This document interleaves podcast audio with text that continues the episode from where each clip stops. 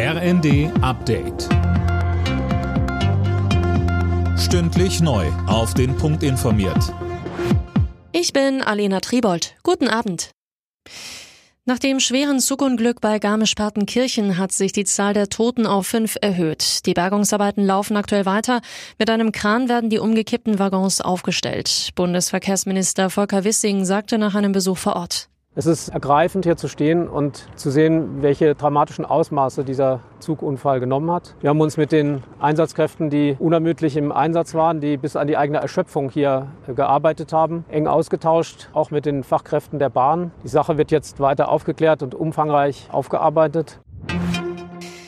Angesichts der steigenden Energiepreise diskutieren Politiker über eine Übergewinnsteuer. SPD-Chef Klingbeil hat sich in den Funke-Zeitungen dafür ausgesprochen. Krisen- und Kriegsgewinner müssten stärker zur Finanzierung des Gemeinwohls herangezogen werden, sagte er. Auch von den Grünen kommt Zustimmung. Der CDU-Bundestagsabgeordnete Thorsten Frei sagt im Zweiten. Zunächst einmal würde es mich interessieren, ob eine solche Übergewinnsteuer denn ein Vorschlag der Koalition ist. Denn die FDP scheint ja dagegen zu sein, während Grüne und SPD sie propagieren. Insofern wäre zunächst einmal eine Klärung der Position in der Regierung notwendig.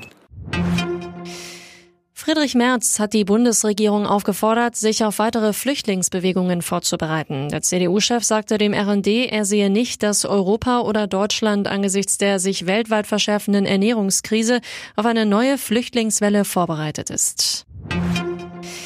Die Fahrschulen in Deutschland wollen keinen rein digitalen Theorieunterricht. Ein Gutachten, das ein Branchenverband in Auftrag gegeben hatte, hat ergeben, dass durch Distanzunterricht die Sicherheit im Straßenverkehr vermutlich leiden würde, berichtet die Welt am Sonntag. Zum Auftakt der Nations League hat die deutsche Fußballnationalmannschaft 1 zu 1 gegen Italien gespielt. Die Italiener legten in der 70. Minute vor. Nur drei Minuten später traf auch Josua Kimmich dann für Deutschland. Dienstag geht es weiter in München gegen England. Tennisprofi Alexander Zverev hat sich bei den French Open mehrere Außenbänder gerissen, so die erste Diagnose. Der Hamburger war im Match gegen Rafael Nadal heftig umgeknickt und musste das Spiel beenden. Alle Nachrichten auf rnd.de